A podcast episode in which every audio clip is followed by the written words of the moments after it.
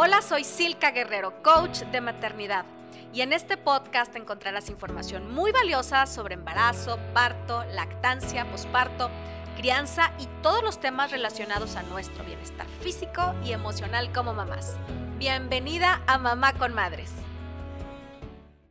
Hola, ¿qué tal? ¿Cómo estás? Bienvenida a un episodio más. Me da mucho gusto que puedas sintonizar, ya sea por YouTube, por el podcast o por Facebook, por cualquier plataforma en la que te estés conectando. Y bueno, yo encantada el día de hoy porque estoy con una, una colega, amiga, ha sido mi alumna, ahorita trabajamos juntas, colaboramos en, en unas clases, entonces aquí les presento a Paula Barraza. ¿Cómo estás, Pau? Ay, muchas gracias, Silka, por darme la oportunidad de venir a compartir un poquito de, de, lo que yo te pueda aportar. Estoy muy contenta y pues a la vez entusiasmada y nerviosa, pero aquí estamos. no te voy a decir nada indecente, no te preocupes, puras cosas buenas. No, y sabes que para mí eh, el podcast es una manera de, de, compartir información muy valiosa, que a veces siento que, ay, es que ellas lo tienen que saber. Y uno de esos temas que yo los tengo así muy, necesitamos difundir mucho más esto es sobre el desgarro perineal y la episotomía, cómo prevenir y, y cómo y cómo también resolverlo, así como también todo, todo sobre los hipopresivos. Pero ahorita vamos a eso, Pau. Primero que nada, me gustaría empezar con unas preguntas que yo le llamo preguntas para aflojar. ¿Estás lista? Estoy lista. bueno, mira, si tú tuvieras la oportunidad de tener un superpoder, ¿cuál sería? El de curar. Ay, qué bonito. ¿Así con las manos o cómo lo harías? Con las manos, este, sí, precisamente con las manos, porque con ellas es como, como uno puede realmente dar un alivio. Entonces, creo que por mi carrera, mis manos son mi herramienta de trabajo. Qué bonito. Estaría padrísimo, ¿verdad? Que así nada más. También, ayer me preguntaron mis hijos que, que con quién me identificaba en la película de Encanto o quién me gustaría ser y les dije, ay, ¿sabes qué? Con, la mamá de, de, Luisa y de ah, todas que cura a través de la comida. Yo no cocino mucho, pero el hecho de poder curar, de poder sanar a través de algo está súper bonito, ¿verdad? a ver, si no fueras fisio, ¿qué otro trabajo harías? O sea, que dijeras, no, no puedo estudiar para fisio, pero ¿qué, en, otra, ¿qué otra área te gustaría estar? Bueno, fuera del área de medicina, eh, me hubiera gustado ser arquitecta. Ah, sí, nada que ver, oye. No, nada que ver. Me gusta mucho la decoración, este, los diseños, que combinen las cosas, o sea, em, acomodar los muebles, cómo se ve mejor. Eso me, hubiera gustado. Y en ese momento que estabas decidiendo, Pau, entre fisio, arquitectura, ¿qué, fue lo que te dijo? No, sí me voy por fisio. Bueno, cuando yo estaba buscando qué, qué carrera quería estudiar, pues me basaba mucho en, el movimiento. A mí me gustaba sentir a las personas y hasta la fecha. Entonces, desde que yo estaba chiquita, o sea, si alguien se caía, yo le agarraba la manita y se la movía. O sea, sin saber que eso era una movilización pasiva. Entonces, eso fue, me fue rigiendo, aparte también como mi mamá es enfermera, pues ya tenía contacto con pacientes y me gustaba cómo los cuidaba, pero no quería ser enfermera. Yo sabía que quería hacer otra cosa más. Entonces yo quise estudiar medicina porque pensé que medicina me iba a dar rehabilitación o que me iba a dar fisioterapia.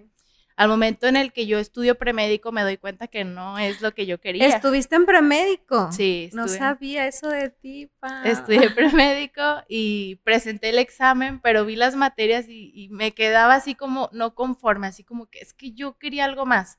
Por algo no se dan las cosas en, en el camino vienen a mi preparatoria, me dan un folleto de fisioterapia, me hablan de la carrera y lo guardo. Y digo, bueno, si no entro a medicina, pues me meto a estudiar esta carrera. Al momento en el que no paso la carrera, pues para mí es de que no, ya no estudié lo que yo quería, yo quería curar a través del movimiento, yo quería esto. Entonces encuentro el folletito y digo, me voy a meter a fisioterapia. Durante un año me preparo, luego vuelvo a estudiar medicina porque yo quiero rehabilitación, yo quiero esto. Ya cuando voy viendo las materias, desde el primer semestre me encantó fisioterapia.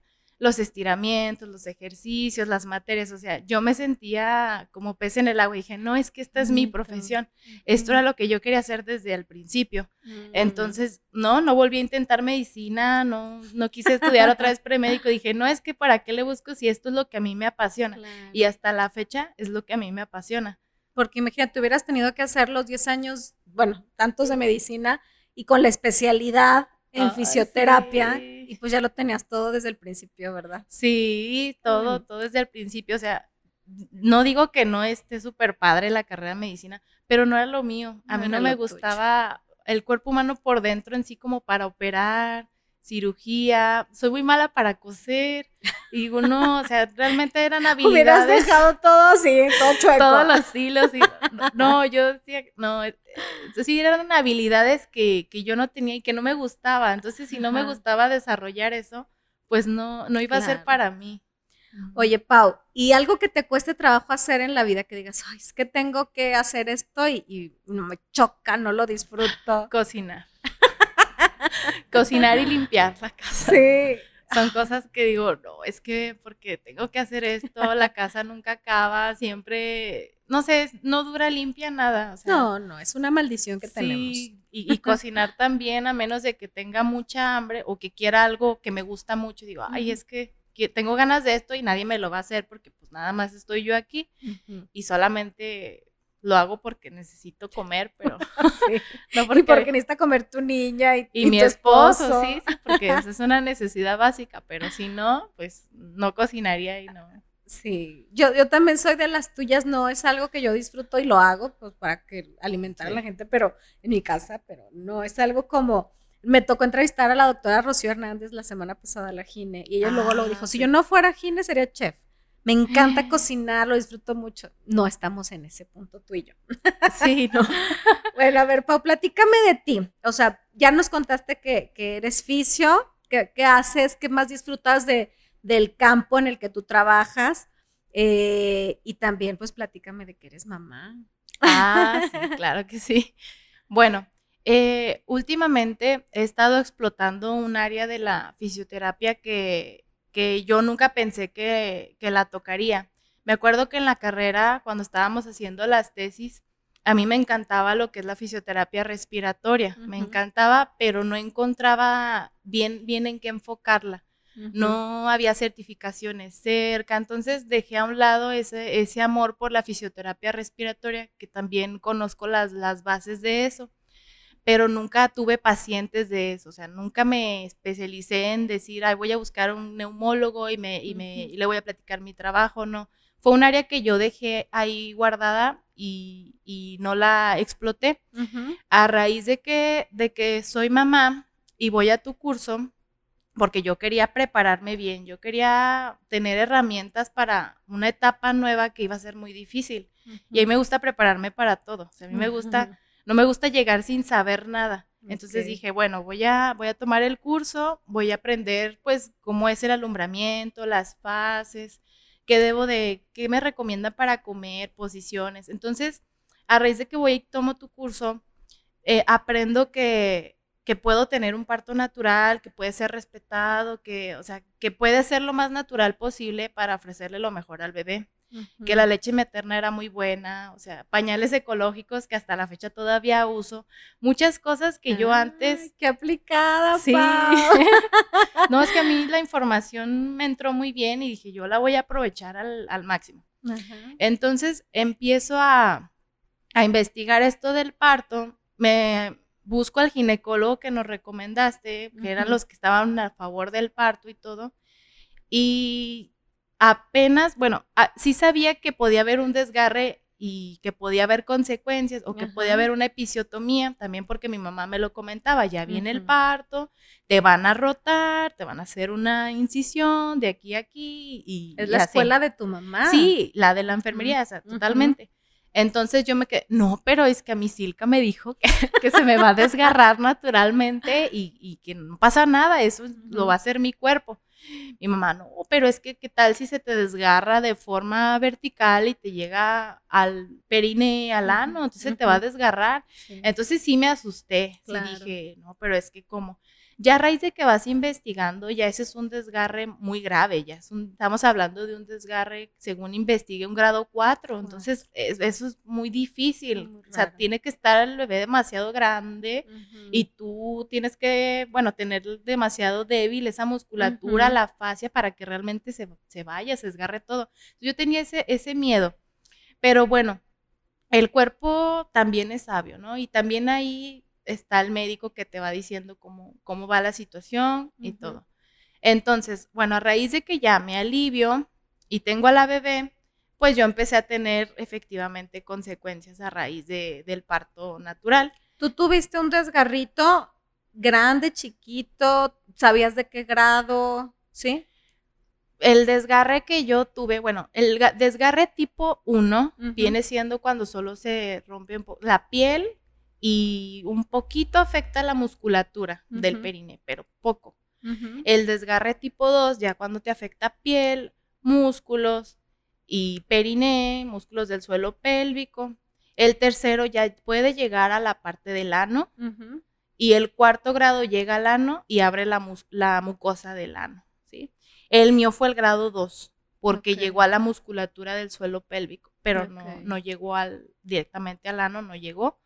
Entonces, dependiendo de tu grado, pues van a ser los síntomas que tú puedas tener. Ahí es donde se define si hay incontinencia urinaria, y aparte incontinencia fecal, dependiendo. El grado 4 ya es, es, una posición para cirugía, porque ya se desgarra tanto que te tienen que realmente que coser, tienen que hacerte una cirugía. Y el tercer grado, no, a lo mejor no te cosen, te, te hacen sutura, pero puedes tener daños colaterales, como te digo, incontinencia fecal todo el tiempo, o sea, no puedes retener tus heces fecales, reírte, toser o simplemente tener ganas de ir al baño y no puedes retener eso. Entonces yo creo que el mío, o no creo, estoy segura que el mío fue un grado 2 porque sí tuve problemas de incontinencia urinaria que no hubiera tenido si fuera a lo mejor un desgarre tipo 1. Ok. Ahora, tú ya lo viviste. Y a lo mejor porque si nos escuchan embarazadas se van a asustar. entonces a fuerza me tengo que hacer pipí después. No. Pero en base a tu experiencia personal y en base a tus conocimientos, ¿tú dirías entonces mejor que les hagan episiotomía? Ya después de que lo viviste. No, no necesariamente tiene que haber una episiotomía, porque realmente a veces el cuerpo es muy, es muy sano y el cuerpo es muy sabio, perdón. Por ejemplo, para mí fue más fácil recuperar la fuerza del tono muscular, porque al menos se, se, rompe, sí, se rompe las fibras musculares, se rompe, pero al momento en el que, en el que se vuelve a unir, ya como de un desgarre natural, se vuelve a unir las fibras, y haces un entrenamiento que realmente te funcione, tú puedes recuperar tu sensibilidad y puedes recuperar tu fuerza y tu tono muscular. O sea, no, no creo que sea necesario que se haga ese procedimiento quirúrgico si el cuerpo puede hacerlo naturalmente. Esto te lo pregunto porque todavía en pleno 2022 yo escucho a, a muchas de mis clientas, alumnas que me dicen, oye, no, pero es que mi doctor me dijo que si me tiene que rotar, me tiene que cortar, hacer la episiotomía porque con eso vamos a evitar desgarros y pues para que no se me complique. Y yo así, no. ya la evidencia científica demuestra que está contraindicada la episiotomía rutinaria y, que lo ideal, y, y, se escucha raro, pero lo ideal es que el desgarro sea natural, o sea, que la, que la propia piel rompa un poquito o un poquito de más de manera natural porque, porque eso, eso hace que se recupere mucho más fácilmente, como bien decías, ¿no? Sí, así es. Eh, bueno, estaba leyendo que de la episiotomía la podían hacer de tres formas. Y dos de esas formas no la recomendaban. Te recomendaban que fuera una en diagonal para que no llegara al ano, porque muchas veces lo hacían y llegaban al ano y pasaba lo mismo, llegábamos a a una lesión de incontinencia fecal. Entonces ya lo tratan de hacer medio lateral, así como central y lateral, pero en esa, digamos que a veces el mismo cuerpo naturalmente agarra esa forma, porque en, mi, en, el, en mi caso sí agarró esa dirección, sí, o sea. Hacia abajo. Agarró ah, de lado. De ladito, así de, ladito, o sea, te digo que no, no llegó al ano, o sea, solamente agarró otra dirección y al momento que sí me puso una sutura, ¿verdad? Obviamente te tienen que cerrar una vez que se desgarra. Me hizo unas cuatro suturas así chiquitas y yo decía, no, la cicatriz, se me va a ver feo, o sea, muchas cosas. O, simplemente dije, ¿qué tal si se me hace una cicatriz que me deja un tejido fibroso y que yo lo voy a estar sintiendo todo el tiempo? o que me va a impedir tener a lo mejor una relación sexual, porque también eso tiene mucho que ver, o sea, muchas mujeres a veces por falta de información optan por la cesárea porque piensan que a raíz de esa podría decirse, esa intervención, esa cirugía o ese desgarre, lo que te hagan, o episiotomía, ya vas a quedar mal, ya no vas a poder disfrutar, ya no te vas a poder ver bien. O sea, muchas cosas que realmente hasta que lo vives es cuando puedes decir, no, pues realmente no era para tanto. O sea, como si me hubiera cortado pues, un dedo. O sea, se me sutura y usas, tienes cuidados especiales y eso sí, hay, que tener cuidados especiales con esa cicatriz, con esa incisión, para que no se te infecte. Aquí el riesgo es que se infecte. Y con el tiempo ya va quedando una cicatriz muy funcional. Más aparte, si le metes un ejercicio que haga un real estiramiento miofacial, un estiramiento desde adentro, pues va movilizando la cicatriz. Y la cicatriz entre más sea movible, entre más se mueva, más se estire, la cicatriz tiende a hacerse de un tejido más elástico. Y eso permite que, ni se vea muy grumoso, que circule la sangre y que pueda haber mejor oxigenación y el tejido sano se recupera más fácil. Ah, mira, eso no lo sabía. Por ejemplo, si ahorita nos está viendo alguna embarazada, dice, a ver, yo no quiero llegar a esos grados, eh, ¿qué le recomendarías para, bueno, para, para evitar la episiotomía, eso definitivamente se tendría que platicar con el médico. Pero bueno, si el médico dijo, no, yo no te la voy a hacer. Eh, vamos, vámonos naturalito. Bueno, ¿cómo puedo hacer yo para evitar un desgarro fuerte, un desgarro grande? Pues una recomendación de esa sería no pujar cuando no tengas la contracción. O sea, en definitiva, mm, cuando estás ya en el parto de, de, de labor de parto, o sea, ya cuando estás pujando, cuando ya el bebé ya coronó y está sintiendo la contracción, es bueno dejar de pujar cuando no la sientes, porque ahí estás haciendo que el bebé tope con los tejidos y ahí sí se puede hacer un desgarre mayor, porque el bebé pues, no va a tener la ayuda, tú estás realmente empujándolo contra el suelo pélvico.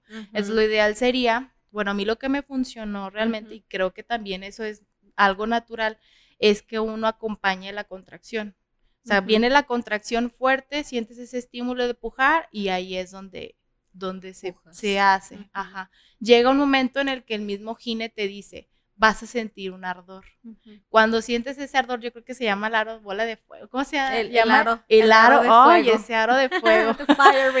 sí, que ahí es donde, ahí se va a sentir el, el desgarre, ¿verdad? En esa, en esa parte este, sí se siente un ardor, pero ni siquiera sientes que te duele la piel, o sea, se siente que se estiró demasiado y ni cuenta te diste de que pasó eso, ni cuenta, o sea, se da realmente algo natural. Y una vez que ya sientes el aro de fuego y pasa en la cabecita, ya no duele tanto. Entonces lo ideal es acompañar la contracción, escuchar a tu cuerpo, sentir que cuando viene, ese es el momento de empujar, de pujar, porque si pujas en un momento donde no debe de ser, o si tu pujo, o si tu manera de pujar es, es pequeña y débil, ahí es donde estás impactando los tejidos y ahí es donde lo puedes lastimar de más. Lo vas debilitando con cada golpe. Entonces ahí sería que sean eh, pujidos que sean efectivos, que sean fuertes y que sean acompañados de contracción con respiración.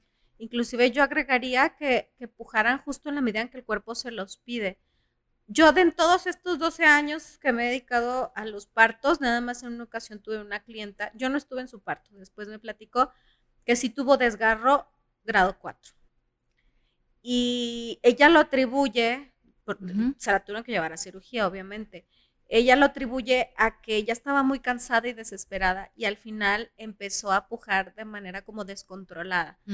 Y precisamente la persona que la estaba atendiendo le dijo, puja más, de manera más controlada, eh, justo como tu cuerpo te lo está pidiendo, pero ella ya estaba muy desesperada y pujó, y, y, se desgarró.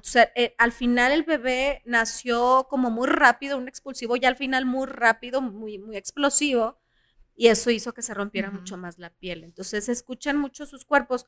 Eso cuando es parto completamente natural, sin analgesia, como tú ya lo viviste. Cuando hay analgesia obstétrica, tienen que estar muy bien acompañadas del médico, indicándoles, mira, ya viene contracción, justo aquí empieza, justo aquí acaba, para que precisamente, como dices, no pujen fuera de tiempo y pujen en la intensidad adecuada, ¿no? Exacto. Yo, yo tengo el, la, muy presente, uno de los médicos con los que trabajo muy seguido, dice, dice una frase que a veces la escuchan las embarazadas y dicen, ay, no, ¿por qué dice eso? Pero tiene razón, y es que el periné es una parte del cuerpo que está diseñada para desgarrarse. O sea, porque a veces nos da mucho miedo. Es que no, es que si me voy a desgarrar, a lo mejor ahí me muero, me desangro, me, me pasa de lo peor. Y aunque se escucha así de, ay, mis cositas, sí. Eh, cuando el perine se desgarra, tiene la facultad de, rehabilitarse. De, regenerarse. De regenerarse. de volver a unirse los tejidos. Nuestro cuerpo está capacitado para el parto. Está capacitado para regenerar heridas, para volver a unir músculos. Entonces, gracias a esa capacidad, nosotros podemos volver a unir hasta los músculos del abdomen que también se abren. O sea, porque nuestro cuerpo, sí, porque nuestro cuerpo tiene esa capacidad. Si no tuviéramos esa capacidad, no se hubiera diseñado el cuerpo así. Claro. O sea, no hubiera ese espacio para que se pudiera abrir la cavidad vaginal, no habría ese espacio, sino luego lo estaría, en vez del perineo, luego lo tendríamos ahí el ano.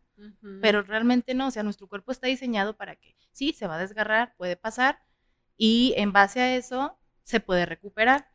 Teniendo la información necesaria, acompañado de una persona capacitada, puede recuperar esa parte. Por eso hay especialidades. Y no a todas, ¿eh? Yo de mis cinco partos, uno sí me desgarré y los otros no. Entonces tampoco es como de ley que a fuercita te vas a desgarrar tampoco. Creo que también influye mucho, aparte de lo que dijimos del pujo, la posición en la que estás pariendo. Eso, también. ayuda muchísimo a tener una posición adecuada donde el perine tiene una buena apertura, ayudas también a que, a, que esa pielecita y los músculos se protejan más. Fíjate que a mí me han contado eh, clientas que tuvieron episiotomía, bueno, o sea, que tuvieron parto y por consiguiente les hicieron episiotomía hace tres meses, me dicen, todavía me duele. O sea, la verdad no disfruto, me, duele cuando camino, me duele cuando hago pipí, no puedo tener relaciones sexuales. O sea, es un tema bien fuerte que muchas veces yo siento que, que, que no se le da la importancia, como que, ay señora, va a ser una episiotomía X, o sea, es un, es un cortecito, todo mundo lo hace, no, no exageren, no pasa nada. Y realmente sí pasa. Yo en mi experiencia con mis clientes, yo lo veo muy seguido, la diferencia abismal en la recuperación de una episotomía y un, y, un desgarro natural.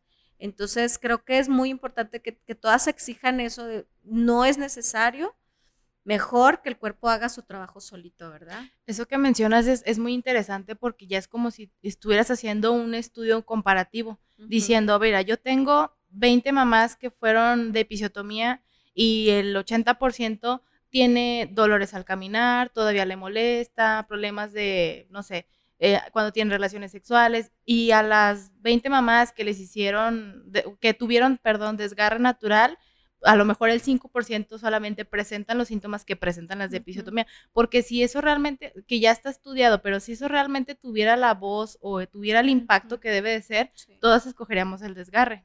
Mira, yo tuve en contra, bueno, no en contra, pero sí opiniones divididas en mi familia o eh, amigos, porque tengo amigos que también son colegas, amigos, perdón, sí, tanto oficios como amigos médicos que me decían, no es que estás loca, o sea, lo mejor es que te alivies, eh, porque yo quería el parto en agua, no lo alcancé, pero yo, es que yo lo quiero natural y yo no quiero esto y yo no quiero lo otro. No, es que tú estás loca. Tiene que ser una camilla de, en una camilla de parto y tienes que tener tu episiotomía, porque, ¿por qué lo voy a tener así?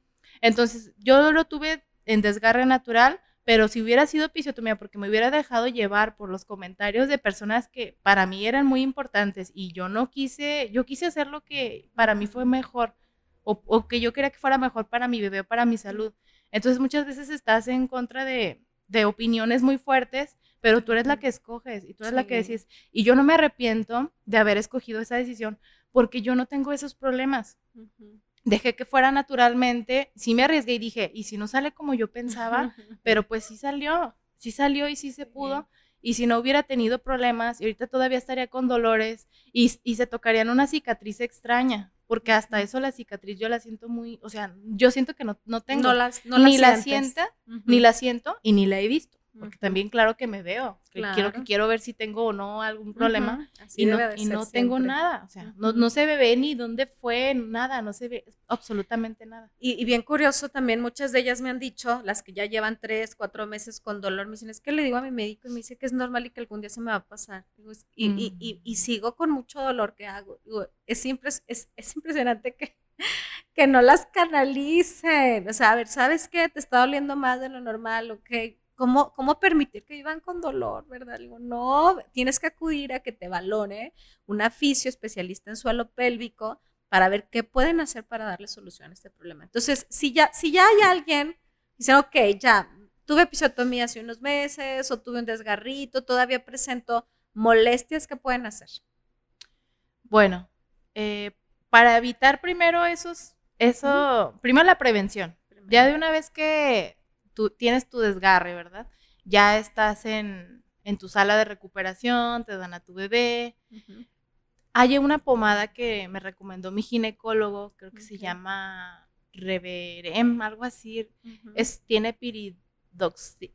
Oh, y ahorita traía el nombre. Bueno, es algo que te recomiendan ellos, no lo recomiendo yo. Es, tu gine te recomienda una pomada que evita infecciones y que ayuda a que te duela menos, para empezar. Entonces, esa pomadita yo me la tenía que poner este, dos veces al día o cada vez que me ardiera primero. Entonces, la segunda era pues la higiene que tuviéramos con esa cicatriz, tanto sea episiotomía como sea desgarre. Y existen unos botecitos que son como de, como los de la ketchup. Esos ah, botes de presión. como color mostaza. Le pones agüita, agüita tibiecita uh, o agüita fría y cuando estés en el baño, esa te echas para limpiarte, para que no uses el papel. Y así de esa forma te, enjuagas y no te lastimas cada vez que vas al baño y te limpias, porque ese es el, el, miedo, ¿no? De que, ay, no, ya tengo esto, y cómo voy a hacer pipí o cómo voy a hacer popó, me va a doler limpiarme. No, pues con eso, pues te yo obtuve esa información después de que ya no la necesitaba, ah. pero ahora, pero ahora ya es una herramienta que yo voy a usar, o sea, al momento que si yo quiero tener otro bebé, claro que voy a, voy a usar eso, me voy a enjuagar así con agüita así a presión y voy a esperar a secar así con papel, con un papel limpio, con así unos toquecitos para que no me duela. La otra es tener pues la herida que, que pueda como quien dice, que pueda estar limpia, o sea, que trates de andar algunos tiempos así en tu sin ropa interior, que trates de que, de que le dé un poquito de aire para, para que no se quede la humedad ahí en ese, en ese, porque esta zona es muy húmeda. Sí. Entonces, eso es lo primero. Lo, otro sería, pues, evitar lo más que se pueda las relaciones sexuales, al menos después de, tu cuarentena. Porque puedes correr el riesgo de volverlo a desgarrar si no te esperas. O sea, sí, sí, después de la cuarentena, que de la, de, la cuarentena nos tenemos que aguantar, pero pasando la cuarentena, si todavía hay dolor, entonces hay que esperar. hay que esperar. Hay que esperarte, no, no te, no, no te fuerces. No, tu cuerpo todavía no está listo ni preparado.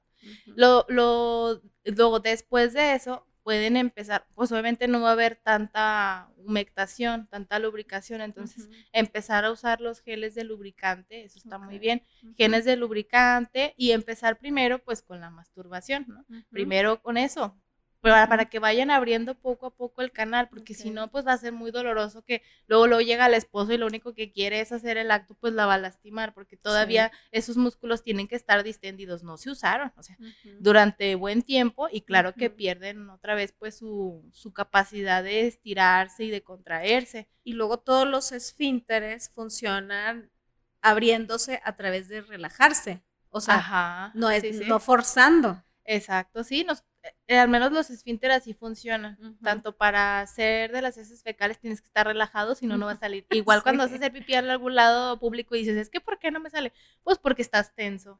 Inconscientemente tensas la musculatura.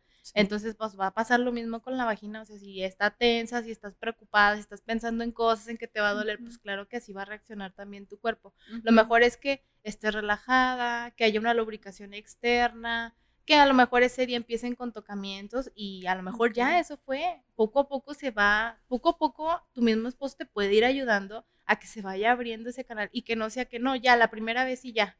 Yo me siento para que me duela y ya no me va a doler. No, eso también es forzarlo. Y eso también lo va a lastimar. O sea, también tiene que ver sus etapas.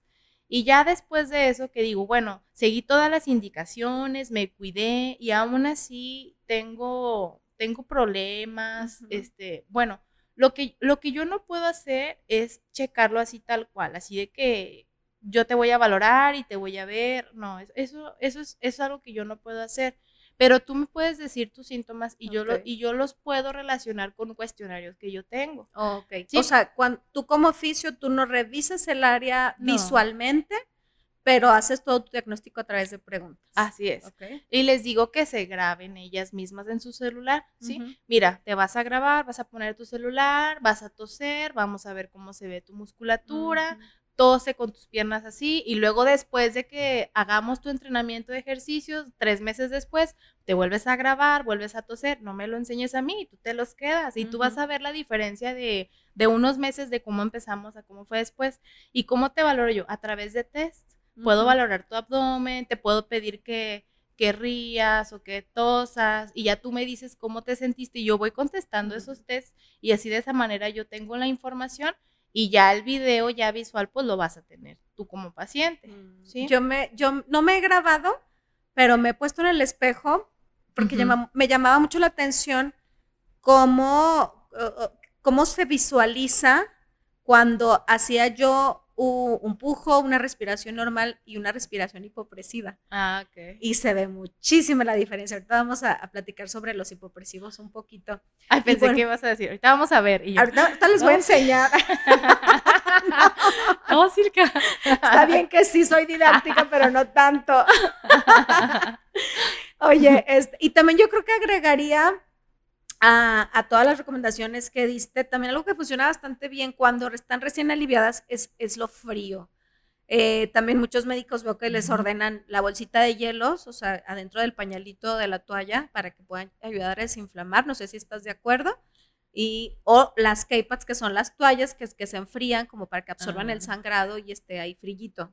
Oh, bueno, Sí, escuché que lo recomendaron. Yo en mi experiencia no lo usé porque, no, yo estaba muy sensible. Yo lo, único que quería, yo no quería nada de frío, ni de calor, ni que me tocara. Yo lo que quería, no sé, era que ya pasaran los días. Era hasta incómodo para sentarme. Sí, eso sí, o sea, nada más hay que mencionarlo. Al menos yo para sentarme nada más me dolió tres días. ¿sí? Ya de ahí, ya no.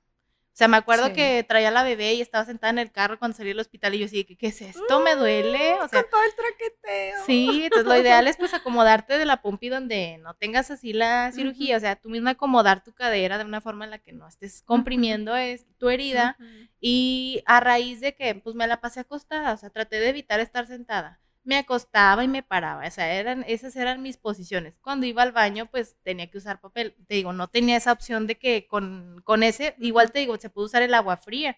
Pues poner el agua fría ahí para echarte y, ay, eso te va a sentir. Pero yo no lo hice porque yo no quería frío, o sea, de por sí el frío ni me gusta y dije, no, no lo voy a usar aquí porque... Pues Menos ahí.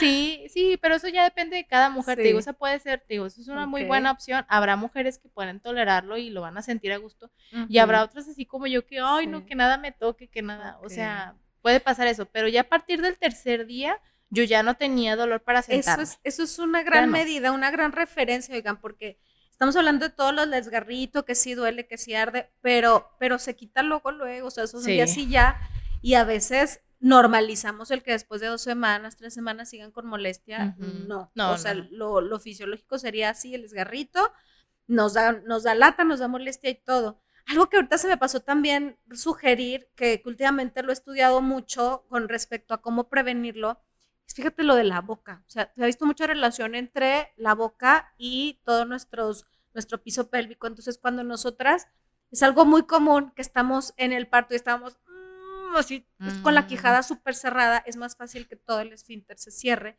En el momento de que está pujando, pues con más facilidad se desgarra. Ahora recomendamos mucho tener la quijada muy abierta, soltar, hacer mucha vocalización en el momento del pujo así, ah, para que también se pueda soltar para allá abajito. Entonces, bueno, eh, ahorita me acordé. Oye, y también no sé si a ti te pasó, cuando yo también tuve desgarros, me pasó, y aún así cuando no tuve desgarro, de todos modos, el momento de hacer pipí y o popó, era como que, ay, tengo que ir al baño. No, no quiero, pero tengo que. Ay, sí, sí, da un poquito de temor, ¿no? Sí, sí, la verdad es que sí, sí da miedo porque sabes que te va a doler. Estás consciente de que es un dolor que no vas a evitar. Eh, pero te, te, comento, o sea, yo sabía que me iba a doler, pero cada día me iba doliendo menos. Ya cuando, o sea, me dolía menos y luego este, me limpiaba, me ponía mi pomadita. Y ya la pomadita me daba mucho, digamos, me quitaba el dolorcito en ese momento, o sea, me hacía sentir mejor. Y decía, ah, la pomada. Entonces ya sabía que cada que iba al baño, yo me ponía mi pomada. Poquito, pero me ponía mi pomada y tocaba cómo se sentía. Mm. Ah, mira, aquí están los puntos. Ah, mira, aquí está esto. Hubo un momento en el que ya no me dolían, en dos semanas ya no me dolía nada. Pero luego, toda, creo que todavía traía los puntos o a los 10 días más o menos, no recuerdo muy bien, pero sentía unos hilitos. Entonces esos hilitos cuando yo caminaba me sentaba, yo misma me los jalaba. Y ahí me empezó, le dije, pero ¿por qué me duele si yo ya no me dolía nada? Fue justamente ese día me tocó ir al gine y le digo, doctor, se me hace que se me salieron unos hilos porque me duele mucho y ya no me dolía nada. Y ya me checó, oh, sí, ya se salieron los hilitos, mira, mira. Y ya me los cortó y me los quitó. Y era eso lo que me molestaba, el hilito que colgaba. Entonces eso también, a lo mejor y ni cuenta se dan o se están tocando por miedo a tocarse, por miedo a verse. Después del parto tienes una negación de tu cuerpo y no quieres realmente verlo ni sentirlo. Y era así como que, pues nadie me iba a hacer mis curaciones, ¿verdad? Mi mamá, aunque sea enfermera, pues decía como que no, hija, yo no te voy a checar, o sea, ¿qué onda?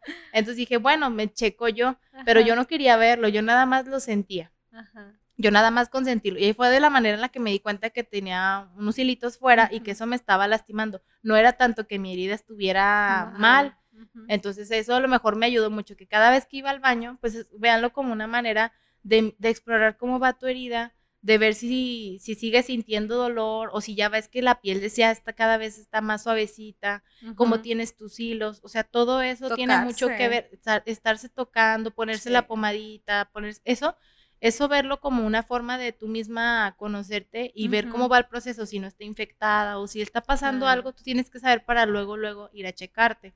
Entonces, yo no quería ir al baño, pero decía, pues tengo que ir, ni modo que me dé una infección urinaria por no ir, luego va a ser peor, Claro. y ni modo, o sea, aprovechar Sí. para, te digo que con lo de la agüita, yo creo que eso te va, Ayuda muchísimo. de- yo ahorita no ya lo veo, sí, yo ahorita, si antes lo recordaba con dolor, ahora lo voy a ver, ah, pues voy a hacerlo a ver cómo se siente, a lo mejor ya hasta siento, siento padre, no me duele, y ya como que veo el baño de diferente forma, porque sé que no me va a doler con el Sí. papel. Oye, Pau, ahorita hablabas sobre, bueno, cuando tienes casos así y las valoras de cierta manera, pero hablabas de los ejercicios que les pones, ¿no? Que, que son Ah, una maravilla. Yo también estoy fascinada. Soy, soy su alumna. Yo no los doy. Yo soy su alumna de quien Ser Libre nos da las clases, que son los ejercicios hipopresivos. Ahorita ya están más de moda, ¿verdad? Ah, sí, ahorita, bueno, hace unos años no, no te digo, no se conocían. Yo me acuerdo que cuando terminé la carrera, te estoy hablando del 2015, Ujú, empezaba a sonar algo de eso, porque una amiga, este, creo que empezó a decir, yo quiero hacer mi tesis de hipopresivos. Y yo decía, ¿qué es eso? O sea, somos Ujú. fisios, ¿cómo sabes? Yo no sé, ¿qué es eso? Y ya me dijo, no, pues es que son unos ejercicios que se hacen como sumiendo la panza, pero pues no me sabía explicar ella muy bien, tampoco ella no los conocía al 100%, ella nada más veía videos y sentía que ella sabía. Entonces, pues así, yo no escuché y sabía que existían. Después empecé a ver que a través de redes sociales que había fisios aquí Torreón que empezaron también a, a implementarlos. Y yo me quedé, ah, bueno, pues cuando yo me alivie, pues voy a ir, voy a ir con ellas. ¿verdad? O sea, pu- yo no pensaba hacerlo para mí. Yo- Dedicarte a eso. sí, Ajá. dedicarme a eso. Yo decía, no, pues yo junto mi dinero, junto mi valoración, junto mis clases y, y voy Ujú. Al momento que ya me alivio y ya digo, bueno, ya, eh, ¿cuándo empiezo o qué? O sea, sí faltaba esa información, porque a pesar de que sí decían que había, que había clases y todo, pero no había alguien que te dijera, mira, se empieza después de tu cuarentena, si fue parto vaginal y si es cesárea, si pasas tu cuarentena y el médico te dice que puedes hacerlo, lo puedes hacer. Ok. Pero si tu gine te dice, no, todavía no, porque cualquier sea que sea la razón, entonces te esperas un poquito más. Pero dije, ah, entonces me esperé a mi cuarentena y, y a mí lo que yo quería las clases, no tanto que me enseñaran a que yo lo hice, porque yo así hacerlo por mi cuenta no soy muy disciplinada.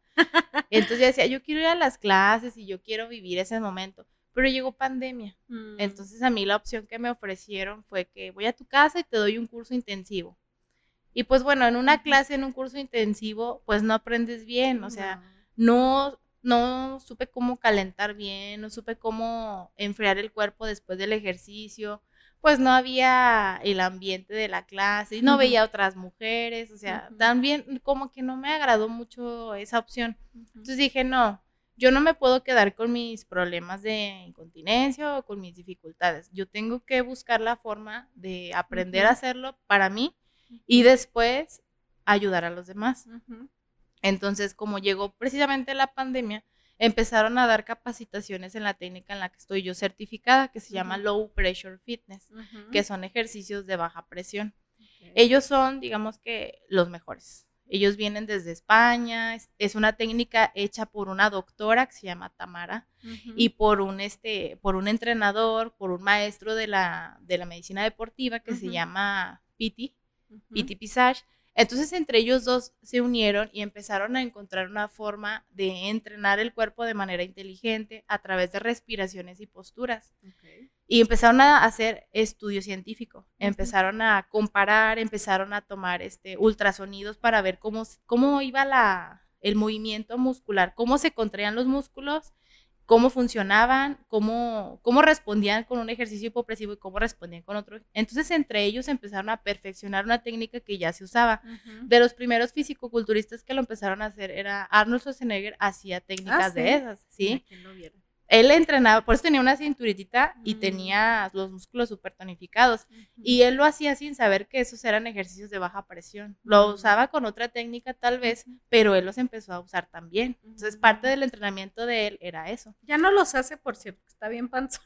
No, ya se ve que ya los dejó. ya pero los dejó de hacer. En su momento, o sea, bueno, entonces te preparaste con ellos. Sí, me, me, certifiqué con ellos. Este, ah, entonces ellos solo certificaban en presencial y viajando a los lugares donde tenían sede. O sea, pues nada más había como que en Guadalajara, México, Monterrey.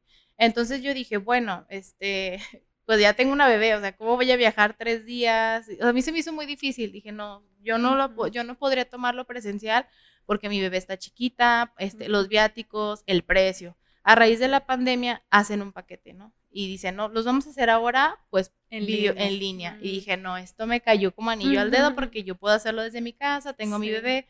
Entonces, sí empecé, agarré los tres módulos, los estudié, los empecé a hacer. Y luego, aparte, yo agarraba los libros y me ponía a leer. A mí me gusta leer la técnica, leerla, así, para aprenderla. O sea, leer desde... Y yo empecé a hacer mis, mis apuntes y, y yo fui sacando, a ver, pautas posturales, desde el pie, dorsiflexión, así empecé desde abajo hacia arriba y ya lo tenía yo así ya bien, bien prendidito. De modo en el que si yo lo hacía o si yo veía a alguien, yo decía, a ver, desde los pies, ¿cómo vamos? Ah, entonces ya voy corrigiendo toda la postura desde abajo hacia arriba. Pero porque a mí me gusta mucho así estudiarlo en teórico. Entonces después yo dije, bueno, ya cuando la termine, tienes que presentar un examen. Y ese examen te da una licencia pues, donde tú eres eh, entrenador certificado, ya porque ya tienes los tres módulos, presentas el examen y ya a partir de eso tú tienes una licencia donde tú puedes este, presentarte como coach trainer durante dos años y para volver a certificarte, pues tienes que volver a presentar ese examen, ¿sí? Entonces, ¿qué, ¿qué ventajas te da certificarte? Pues realmente te da un reconocimiento a nivel internacional a través de la página tú apareces como un entrenador, coach trainer, y cualquier parte del mundo te puede ver y puede decir, ah, mira, hay una coach trainer aquí en Torreón, o hay dos o tres aquí en Torreón, porque aquí te aparece en la página, y te pueden buscar de cualquier parte del mundo. ¿Y eso qué te da? Pues da a entender que tú ya sabes un poco más, que ya sabes más de las pues posturas dinámicas. sí, y aparte que te atreviste a presentar el examen. Hace poquito tomé una capacitación porque tú puedes entrenar esta técnica de hipopresivos hasta con materiales. Lo puedes hacer con pelota, con ligas, con bosus, con tablones de equilibrio, o sea, lo puedes hacer con una pared, lo puedes hacer en el piso, lo puedes hacer Oye, pero a lo mejor estamos hablando en chino para alguien que no sepa qué son, o sea, para alguien que dice, a ver, pero ¿qué, es, qué, qué son ah. y para qué me va a servir los hipopresivos? Bueno, ya resumiendo la, la técnica como es. Los hipopresivos forman parte de un sistema de entrenamiento. El sistema de entrenamiento es low pressure fitness. ¿sí? Entonces, los ejercicios hipopresivos forman parte de un sistema de rehabilitación que a través de muy baja presión intraabdominal lo que van a hacer es bajar o hacer un vacío dentro de nuestra panza. Son ejercicios de muy, muy bajita presión. Entonces, los cambios morfológicos o los cambios que vamos a tener es que se va a disminuir los centímetros de tu, de tu abdomen. es como si hiciéramos una presión negativa, como si succionáramos todo desde abajo hasta, hasta el cuello. Ahorita dices todos los demás beneficios, pero al menos en este me quiero estacionar porque es el que nos motiva mucho por, por la belleza. Ajá. Y lo veo del antes y después de todas las, nuestras alumnas que vienen a, tomar tus clases, o sea, en un mes, ¿cómo bajan? O sea, es impresionante, las panzas se les bajan un chorro. Y esto no es solo para mujeres, ¿eh? también hay hombres que lo pueden hacer, nada más que es menos común que lo quieran hacer, pero para todo mundo. Y yo misma, tú sabes que yo en, en eh, cuando estuve muy aplicada, que fue de septiembre a noviembre, yo ah, bajé 12 centímetros de cintura. Para mí fue una revelación. ¿Cómo? o sea, es muchísimo, y parece que no, que no estás haciendo casi nada y haces mucho. Y sin hacer ni una sola abdominal, que eso es, eso yo creo que amerita todo un programa después de por qué son tan malas las abdominales. Claro, así se podría hacer. se podría hacer otro, otro tipo de, de información, sí. Pero bueno, a ver qué más beneficios tenemos con los hipopresivos. Bueno, van a decir, pero es que ¿cómo? ¿Cómo los haces? Bueno, es que es un conjunto de técnicas respiratorias y posturales. Aquí vamos a combinar dos cosas. Y van a decir, es que se parece al yoga, porque, porque haces la postura y lo bueno, mm, no, es que aquí en hipopresivos usamos una respiración diferente al yoga. Lo que no queremos aquí es que tu abdomen se llene de aire, porque al, llenarse de aire aumenta esa presión intraabdominal. Y tu presión dentro de tu abdomen lo que puede generar es que empiece a empujar los órganos pélvicos hacia abajo o que la presión del aire empuje tus vértebras hacia afuera, haciendo que tengas dolores de espalda o que se pueda después provocar una hernia. Que es lo mismo que hace un abdominal tradicional. O sea, haces, haces una hiperpresión, ¿no? O sea, en tus músculos, en tus órganos internos y hasta en la espalda también. Exacto. Hay que entender que existen diferentes tipos, bueno, existen tres tipos de ejercicios. Los de hiperpresión o hiperpresivos, que son todos los ejercicios donde la presión se va hacia el abdomen, como las crunch de los abdominales, correr y saltar. Y luego existen ejercicios de presión cero, son los ejercicios donde no se activa mucho el abdomen, simplemente hay una activación de cero. Y hay ejercicios de muy baja presión como los hipopresivos, que ahí sí es donde hacemos el abdomen hacia adentro como una succión visceral muy, muy profunda, haciendo un, como un masaje visceral. O sea, es un masaje, pero a la vez es una tonificación de los músculos internos, tanto de los respiratorios como de los abdominales. O sea que no nada más vas a tener beneficios eh, estéticos en tu abdomen, sino que también puedes experimentar que tu capacidad respiratoria cada vez es mejor, puedes retener mejor el aire, se puede hacer un mejor intercambio gaseoso. Esto lo vi, ¿te acuerdas que te dije que había un área de la fisioterapia respiratoria que no explotaba? Aquí fue donde se unió todo. Aquí fue donde yo comprendí las capacidades pulmonares, el volumen que tenemos nosotros en nuestro aire, porque nosotros manejamos volúmenes de aire. Entonces, a raíz de que nosotros hacemos bueno, yo en fisioterapia respiratoria sabía que cuando tú mantienes tu respiración, o sea, cuando tú inhalas y mantienes unos segundos, en esos segundos es cuando se hace un intercambio gaseoso efectivo. Es el intercambio entre el dióxido del carbono y las células se van llenando de oxígeno. Y ya cuando tú exhalas, se expulsa con mayor presión.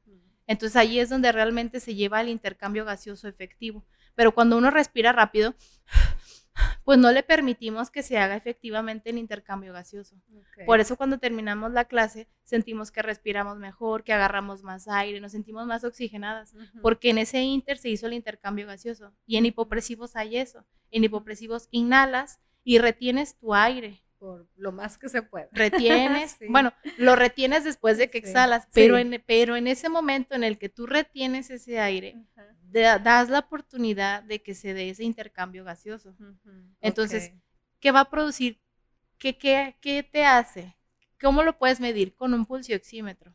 O sea, después de que tú haces tus ejercicios, puedes ver que la saturación de oxígeno en tu sangre que aumenta. todo el mundo tiene uno después del COVID todo mundo. Entonces me preguntan, ¿estos ejercicios también me sirven para el COVID? También te sirven para el COVID porque estamos entrenando tu sistema respiratorio y todo va de la mano. Lo respiratorio con tu abdomen va de la mano porque es un ejercicio que te va a ayudar a que fortalezcas realmente de adentro hacia afuera. Y los ejercicios normales o hiperpresivos te entrenan de afuera hacia adentro. Entonces realmente por eso tengo una señora que va a las clases aquí con nosotras, se llama Gaby Ay, yo dije su nombre. sí me dejó decirlo. Ella me dice, es que yo he intentado de todo. Yo he hecho cardio, yo he ido al gimnasio, yo he ido a funcional y todo lo que yo había intentado nunca me bajaba el abdomen, bajaba de pie, bajaba de peso, bajaba pierna, pero nunca me bajaba mi grasita del abdomen y nunca me, me ayudaba a que se bajara la flacidez, o sea, no, me ayudaba. Y apenas que llevo contigo un mes haciendo este entrenamiento y veo diferencia en mi cuerpo. Sí, Entonces digo, qué padre, qué padre que te digan que intentaron muchas cosas y que no lo habían podido ver con este tipo de, entrenamiento. También otra muchacha me, una muchacha, o sea, como de mi edad, pero no ha tenido hijos. Súper joven. Súper, una muchachilla. Una bebé. Y ella entrena en línea. Ella no es de aquí, ella creo que es de México. Y ella me vino, vino a Torreón de vacaciones la semana pasada y ella me dijo, oye, es que a mí me cambió la vida. A mí los hipopresios me han cambiado la vida porque yo a pesar de que soy delgada, mi abdomen siempre ha sido flácido. Mi piel en esa zona siempre ha sido flácida. Y desde que empiezo a tomar las clases, he visto que mi abdomen se ha retirado, he visto que mi abdomen ya no se ve flácido como lo tenía antes.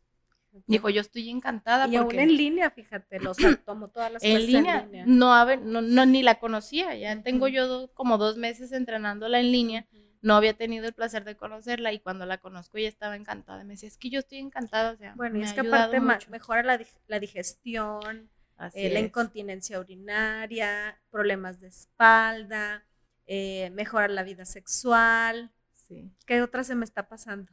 Bueno, mejora capacidad respiratoria. Te puede funcionar para pacientes que tienen inclusive asma que mm. bronquitis crónica, enfisema pulmonar, que son pacientes con restricción en, la respiración de las vías aéreas, mm. ellos tienden a tener problemas en la exhalación. Entonces también este tipo de ejercicios les puede ayudar a servir.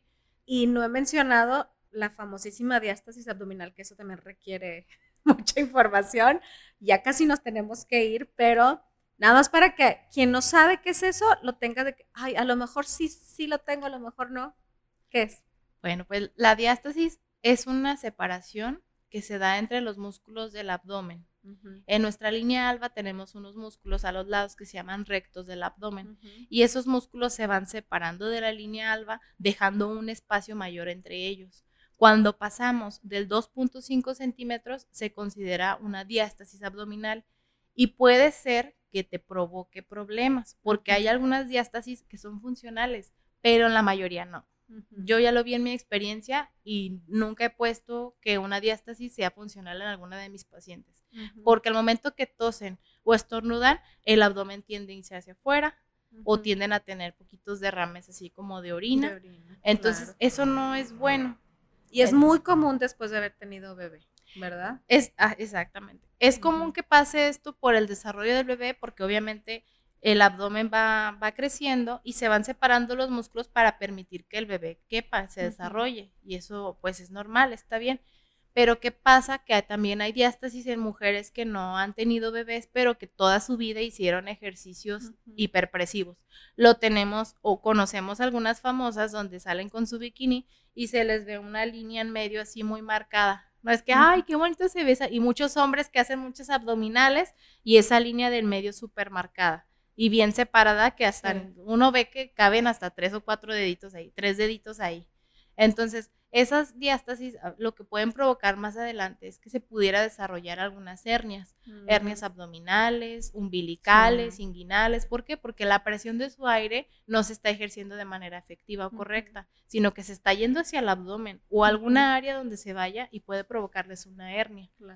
Por eso yo le, comento a las, a las mujeres, no, es que tú una vez que ya te, te recomiendo que una vez que ya hayas tenido a tu bebé, pues vengas a una evaluación para ver qué tal, cómo te fue de diástasis abdominal y poderla disminuir, poder lograr que los músculos bajo esa presión y bajo esa tensión que te comento que se hace, se hace una tensión miofascial muy padre hacia esta dirección y eso hace que los músculos poco a poco terminen por o empiecen a, a unirse. Entonces, cuando haces cuando se termina de recuperar o lo más que se pueda, entonces tu cuerpo se puede preparar para otro bebé. Pero, ¿qué pasa? Que hay mujeres que se embarazan, no lo rehabilitan, no, es que yo quede bien. ¿Cómo sabes? Uno, nunca, uno, no es experto, uno no sabe. Entonces, tienen otro bebé y luego tienen otro bebé y al último, es que me salió una hernia. Es que desarrollé esto. Es que mi panza no se devuelve, parezco embarazada y ya nació mi bebé, tiene dos años y sigo teniendo mi abdomen. ¿Por qué será? Por eso, porque realmente tú no, le, tú no le ayudaste al cuerpo a recuperarse al 100%.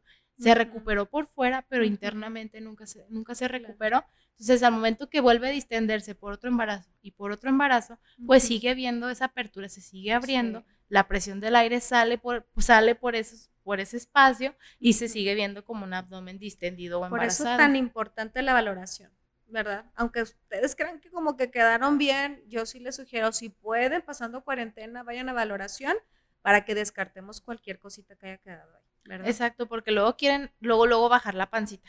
O sea, es de que, ah, ya, sí, no, ya me alivié y, este, y yo quiero, y yo quiero. Bueno, primero vamos a ver si tu abdomen es funcional, vamos a ver si no hay diástasis abdominal. No me, no, o sea, no nos tardamos ni una hora en hacer tu valoración y decirte, ¿sabes qué? Tienes esto, tienes lo otro, puedes iniciar. Yo te recomiendo que al principio estos meses inicies con, con entrenamiento hipopresivo y ya después regresas a tu programa habitual que tenías de ejercicios. O sea, pero la idea no es como que nada más los uso, ah, yo nada más los entreno un mes, me recupero y ya los dejo.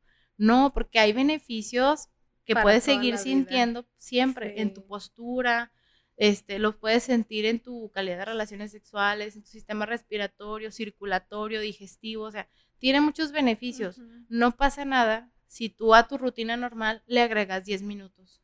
10 minutos de hipopresivos. Dependiendo si los haces antes o después, también tiene efectos. Entonces tú, tú, de, tú decides, ah, pues yo cuando los hago después me siento más relajada, siento que duermo más. O yo cuando los hago antes, siento que se activan mis músculos y puedo cargar más. O puedo hacer que mi, que mi ejercicio sea más, este, más óptimo, más eficiente, me activa. Ah, entonces tú sabrás cuáles son los beneficios según cómo tú te sientas, antes o después. Ay, Pau, pues muchísimas gracias. Nos llevamos muchísima información. Quien te escuche y, le interese contactarte, ¿dónde te pueden contactar? Ah, muy bien. Eh, les puedo dar mi número para, para dar una cita. Es 87 11 45 90 93. También pueden encontrarme en Instagram como paola-barraza-lpf. Y también tengo mi página de Facebook que se llama Clínica Atenea. en cualquiera de esas tres. Claro que sí, súper, súper recomendable. De veras, mi consejo es que vayan a valoración después de haber sido mamás o inclusive desde el embarazo, si ya algo les está como ahí tronando, doliendo, haciendo algo, pues hay que tomar medidas. Muchísimas gracias, Pau. Gracias, Gracias a todas y nos vemos en el siguiente episodio. Muchas gracias. Bye bye. Gracias. Gracias por acompañarme en un episodio más. Te invito a visitar mis redes sociales en Facebook e Instagram como Silca Coach de Maternidad, mi página web silcamaternidad.com y también mi canal de YouTube Silca Maternidad. Si te gusta el contenido, por favor comparte, comenta y dale like para seguir generando más información para ti. Hasta pronto.